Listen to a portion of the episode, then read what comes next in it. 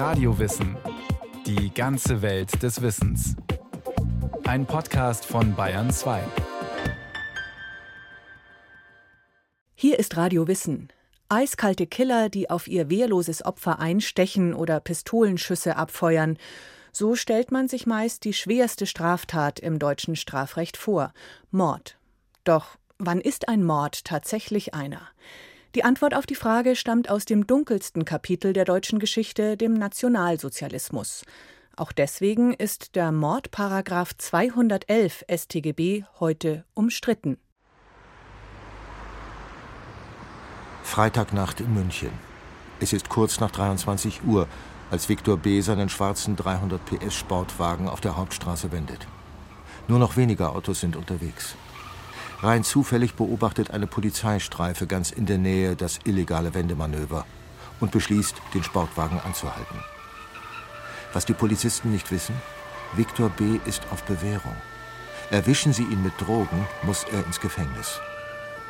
Wie Tests später ergeben, hatte der 34-Jährige in dieser Nacht Kokain-Intus. Die Polizisten folgen ihm. Viktor B. drückt aufs Gaspedal. Viktor B. biegt in die Fürstenrieder Straße ein. Eine breite Straße mit jeweils drei Fahrspuren in jeder Richtung. Er rast auf die Gegenfahrbahn über mehrere rote Ampeln, die Polizei auf seinen Fersen. Die Autos, die ihm entgegenkommen, können gerade noch ausweichen. Tempo 50 ist hier erlaubt. Doch Viktor B. gibt weiter Gas. 80, 100, 120. Zu diesem Zeitpunkt kommt Maximilian, 14 Jahre alt, gerade mit seinen Freunden von einer Party. Die Teenager steigen aus dem Bus und wollen auf die andere Straßenseite. Schauen nach links, kein Auto in Sicht. Sie ahnen nicht, welche Gefahr rechts hinter dem Bus droht. Maximilian betritt als erster die Straße. Als ihn das Auto mit voller Wucht erfasst, wird Maximilian mehr als 40 Meter durch die Luft geschleudert. Noch bevor er wieder auf der Straße landet, ist Maximilian tot. Eine seiner Freundinnen, 16 Jahre alt, wird durch die Kollision schwer verletzt. Viktor B. rast weiter und verletzt noch zwei andere Menschen schwer. Knapp anderthalb Jahre später, im März 2021, fällt am Landgericht München I das Urteil gegen Viktor B. Mord. Lebenslange Freiheitsstrafe. Mord. Fast jeder hat eine genaue Vorstellung vom schwersten Delikt im deutschen Strafrecht. Schrecken und Faszination gehen von ihr aus. Kaltblütige Täter, die von langer Hand geplant auf wehrlose Opfer einstechen, Pistolenschüsse abfeuern oder zu Gift greifen. So kennen wir das aus Literatur, Fernsehen und Kino. Doch wann ist ein Mord ein Mord? Die Antwort auf die Frage stammt aus dem dunkelsten Kapitel der deutschen Geschichte, dem Nationalsozialismus. 1941 verfassen die NS-Juristen den Mordparagraphen, so wie er bis heute unverändert im deutschen Strafgesetzbuch formuliert ist. Nicht nur deshalb steht Paragraph 211 seit Jahrzehnten massiv in der Kritik. Mörder ist, wer aus Mordlust, zur Befriedigung des Geschlechtstriebs, aus Habgier oder sonst aus niedrigen Beweggründen, heimtückisch oder grausam oder mit gemeingefährlichen Mitteln oder um eine andere Straftat zu ermöglichen oder zu verdecken, einen Menschen tötet. Paragraph 211 Absatz 2 Deutsches Strafgesetzbuch. Als diese Zeilen zu geltendem Recht werden, tobt in Europa seit genau zwei Jahren der Zweite Weltkrieg. Es ist der 4. September 1941. Erst vor kurzem ist die Wehrmacht in die Sowjetunion einmarschiert. Bis zur Deportation von Juden und Jüdinnen aus Deutschland wird es nur noch wenige Wochen dauern. Seit Jahren schon arbeiten die Nationalsozialisten an einer Reform des Strafrechts. Bereits in den Anfangsjahren der NS-Zeit hatte Adolf Hitler seinem Reichsjustizminister Franz Gürtner den Auftrag erteilt, eine Kommission einzuberufen, mit dem Ziel, das deutsche Strafrecht an die Rechtsvorstellungen der Nazis anzupassen. Unter anderem daran beteiligt Roland Freisler. Der berüchtigte Strafrichter im Dritten Reich verurteilt später mehr als zweieinhalbtausend Menschen zum Tode. Darunter auch die Geschwister Hans und Sophie Scholl. In den 30er Jahren arbeitet er zusammen mit anderen führenden Juristen an einer Reform des Strafrechts. Sie alle lehnen das bisher geltende Recht aus dem Jahr 1871 ab, erklärt Susanne Lepsius, Rechtshistorikerin an der Ludwig-Maximilians-Universität München. Am Anfang sollte das ganze Strafgesetzbuch geändert werden. Das ist dann mit vielen Diskussionen hin und her nicht gemacht worden, sodass dann auch wegen des Ausbruchs des Zweiten Weltkrieges man dann sozusagen eine kleine Lösung gemacht hat und insbesondere eben die Tötungsdelikte und damit die Neufassung so formuliert hat, wie wir sie heute mitschleppen, sozusagen seit dem Jahr 1941. Die Geburtsstunde des Mordparagraphen 211, wie wir ihn heute kennen. Als acht Jahre später die Bundesrepublik Deutschland entsteht, wird der Paragraph eins zu eins übernommen. Nur das Strafmaß wird einige Jahre später angepasst. Statt Todesstrafe lebenslange Haft. Schon seit den 50er Jahren beklagen Kritiker, in dem Paragraphen steckt Nazi-Ideologie. Es ist unangenehm, peinlich und teilweise auch, ich will nicht sagen aus der Zeit gefallen, aber jedenfalls falsch, daran so immer noch festzuhalten.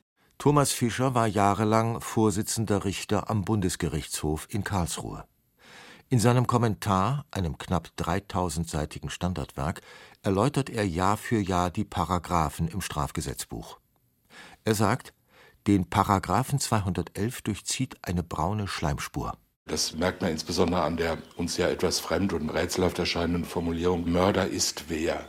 So, das bedeutet, Mörder ist der Täter ist nicht nur ein Mensch, der einen Mord begangen hat, sondern ein Mörder, als ob er das vom Beruf wäre oder, oder von Natur aus. Und so haben es die Nazis ja auch verstanden, dass der Mensch halt von seiner Natur her, von seinem Wesen her, von seiner ganzen Persönlichkeit her geprägt sei als Verbrecher. Nicht der Mord, also die Einzeltat, steht im Mittelpunkt des Paragraphen, sondern der Mörder und damit die Persönlichkeit des Täters. Das Gesetz folgt damit der sogenannten Tätertypenlehre.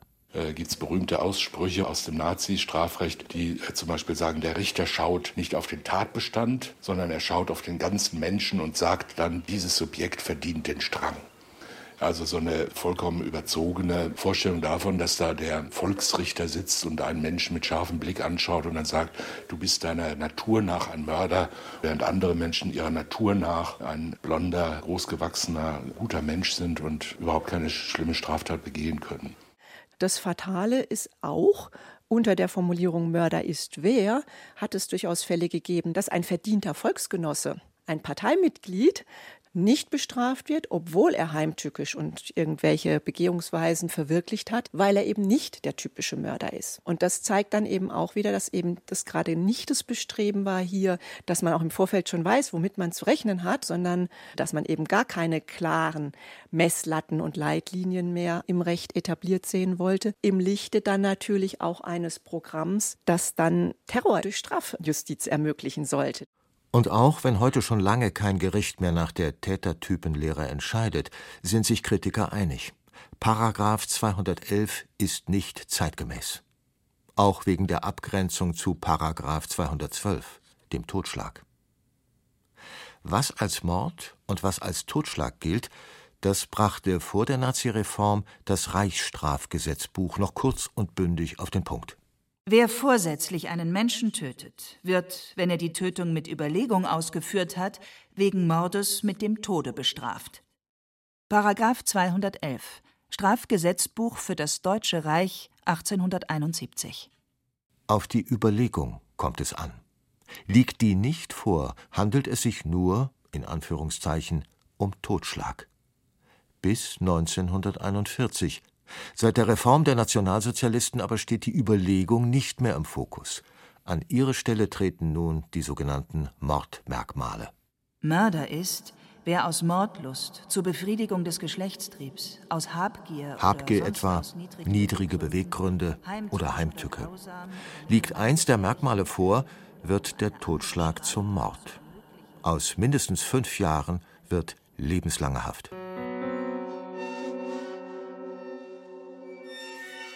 Doch genau an diesen Mordmerkmalen entzündet sich immer wieder Kritik.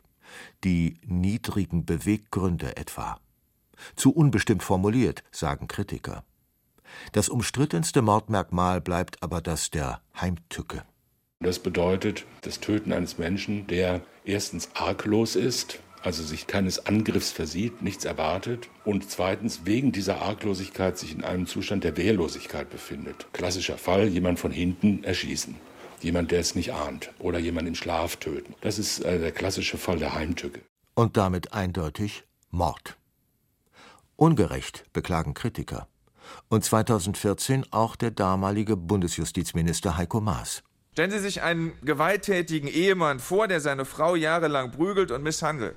Irgendwann erschlägt dieser Mann seine Frau. Wegen Mord wird er dann vermutlich nicht bestraft, weil er kein Mordmerkmal verwirklicht hat. Die gepeinigte Ehefrau dagegen, die in ihrer Not keinen anderen Ausweg weiß, tötet ebenfalls ihren Peiniger. Aber weil sie ihrem Mann körperlich unterlegen ist, kann sie die offene Konfrontation mit dem gewalttätigen Partner nicht suchen. Sie tötet ihn deshalb im Schlaf und hat dann heimtückisch gemordet. 2014 macht sich der SPD-Minister für eine Reform der Tötungsdelikte stark. Heiko Maas ruft eine Expertengruppe zusammen. Vertreterinnen und Vertreter aus Wissenschaft und Justiz sollen Empfehlungen für eine solche Reform ausarbeiten. Mit dabei Annette Grünewald, Strafrechtsprofessorin an der Uni Jena. Das größte Problem, das der Mordparagraph bietet, ist diese starre Strafandrohung. Wenn die Voraussetzungen erfüllt sind, dann kann nur eine lebenslange Freiheitsstrafe und keine andere verhängt werden. Es gibt im Strafgesetzbuch sonst keine Vorschrift, bei der das so wäre. Also wenn Sie zum Beispiel einen Diebstahl nehmen, Freiheitsstrafe bis zu fünf Jahren oder mit Geldstrafe. Das heißt, wir haben einen Strafrahmen. Und ein solcher Strafrahmen, der fehlt beim Mordtatbestand. Und welche Argumente dafür sprechen könnten, das, es gibt einfach keine. Das ist nicht nachvollziehbar, dieser Sonderstatus. 2016 erarbeitet das Bundesjustizministerium einen Gesetzentwurf und greift dabei zentrale Erkenntnisse der Expertengruppe auf. In den letzten Entwürfen war vorgesehen, dass man sagt, es gibt einen minderschweren Fall des Mordes. Das ist jetzt zwar heimtückisch oder habgierig, aber das ist noch nicht das Ende der Wertung leuchtet ja auch ein. Nicht jede Habgier ist gleich. Jemand, der einem 100 Euro wegnimmt, weil er ganz, ganz dringend irgendwas braucht, der ist ja anders zu beurteilen als ein Mensch, der irgendeine alte Frau abschlachtet, um da deren letzte Spargroschen aus der Kaffeedose zu holen. All das kann man in der derzeitigen Fassung gar nicht differenzieren. Wenn man einen minderschweren Fall hätte, sagen wir mal damit Freiheitsstrafe bis 15 Jahren, könnte man das differenzieren. Doch der Entwurf findet in der Bundesregierung keine Mehrheit. Die Unionsfraktion lehnt ihn ab. Der damalige bayerische Justizminister Winfried Bausback von der CSU spricht sich vehement gegen die Reform aus. Mord heißt bei uns lebenslange Freiheitsstrafe. Und das ist deshalb wichtig, weil damit zum Ausdruck gebracht wird, wie wir den Wert des Lebens in unserer Verfassungsordnung einschätzen. Bei all den Reformansätzen war eben die Gefahr gegeben, dass man diese absolute Strafdrohung relativiert hätte. Seine Befürchtung? Gäbe es auch beim Mord einen Strafrahmen, würden Richterinnen und Richter nur noch äußerst selten die Höchststrafe aussprechen, also lebenslange Haft.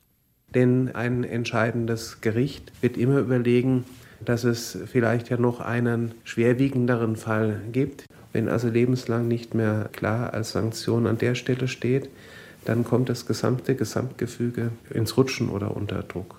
Das Argument, dass der Paragraph aus dem Nationalsozialismus stammt, lässt Bausback nur bedingt gelten. Viel wichtiger sei doch, wie der Paragraph seit mehr als sieben Jahrzehnten ausgelegt werde.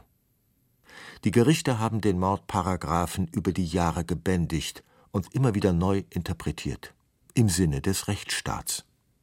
Rassismus oder Antisemitismus zählen heute etwa als niedrige Beweggründe für einen Mord, das Gegenteil von dem, was die Nazis erreichen wollten.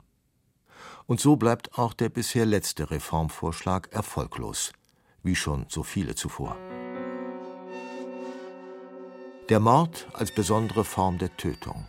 Keine Erfindung der Nazis.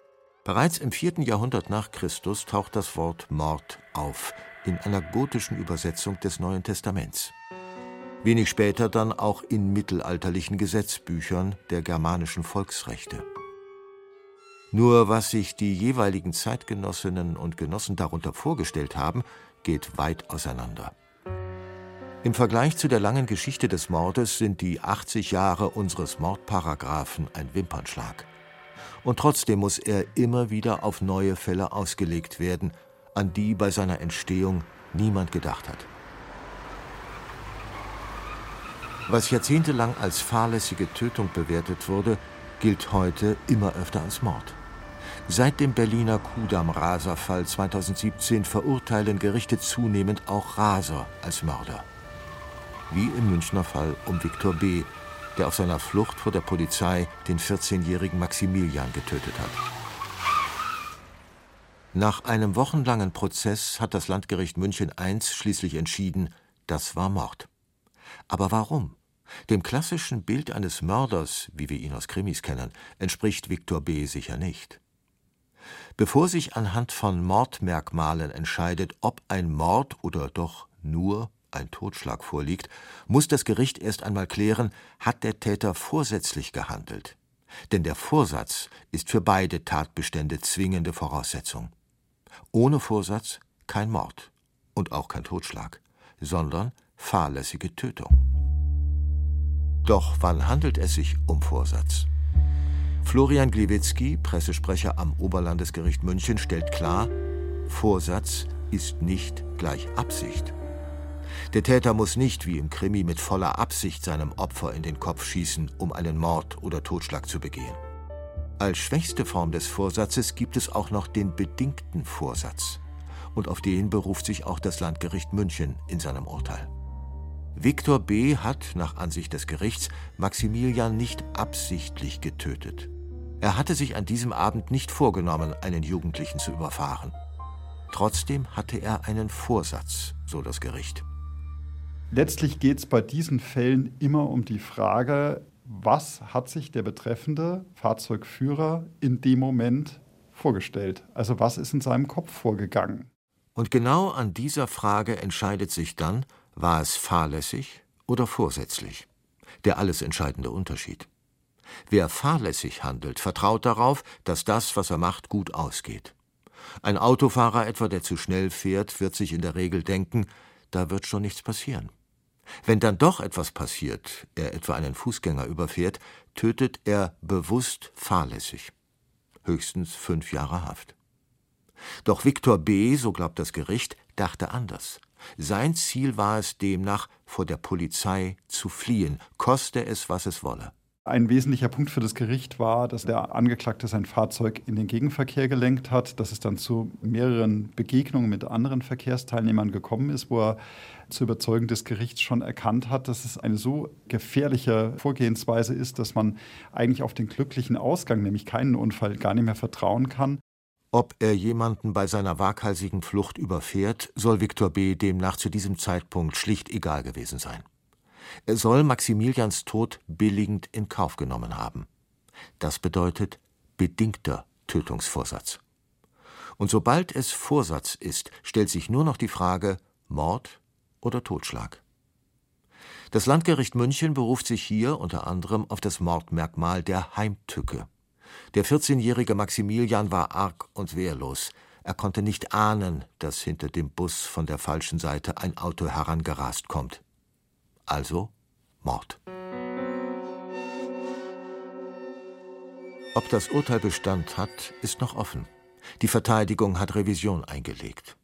Jetzt ist erstmal der Bundesgerichtshof am Zug.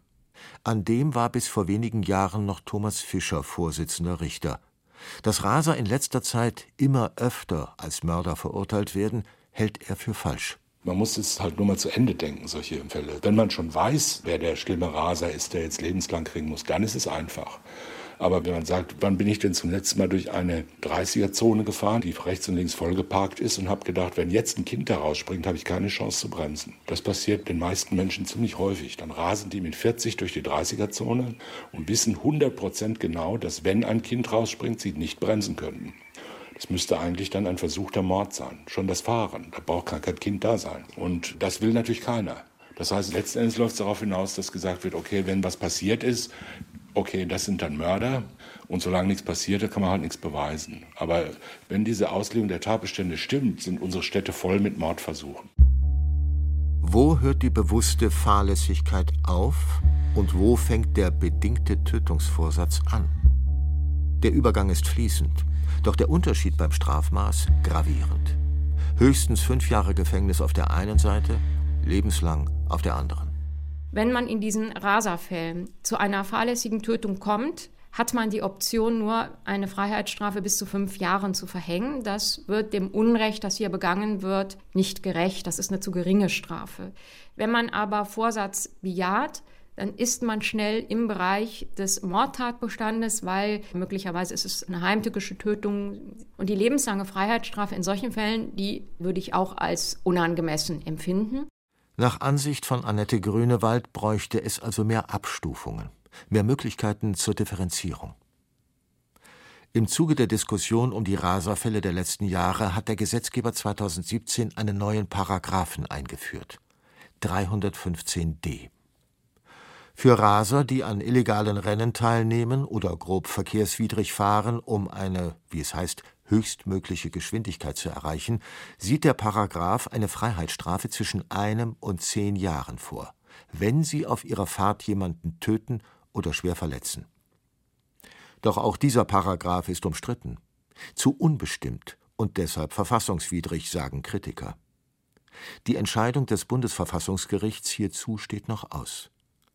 Und auch in der Strafrechtswissenschaft ist durch die Raserfälle eine alte Diskussion wieder neu aufgeflammt.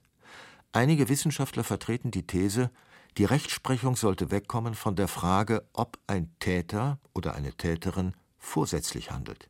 Wichtig sei nicht so sehr, was der Täter zu dem Zeitpunkt wollte. Zu diesem Lager zählt sich auch Annette Grünewald. Das Problem liegt darin, dass sie nicht in den Kopf des Täters schauen können. Wie will man im Nachhinein genau feststellen, was der sich gedacht hat, als er da Auto gefahren ist? Ihrer Meinung nach sollten Gerichte stattdessen nur noch darauf achten, wie gefährlich der Täter gehandelt hat und ob er sich über die Gefährlichkeit im Klaren war. Thomas Fischer hält davon nicht viel. Das führt keineswegs zu mehr Gerechtigkeit, sondern es führt einfach nur zu wesentlich härterer Bestrafung von allen möglichen Delikten. Ja, nicht nur Mord und nicht nur die ganz schlimmen Dinge, sondern würden wir wahrscheinlich 30 Prozent mehr Vorsatztaten haben oder 50 Prozent mehr Vorsatztaten, als wir heute haben. Wann ist ein Mord ein Mord? Seit Jahrzehnten ringen Juristen um diese Frage der Mordparagraph 211.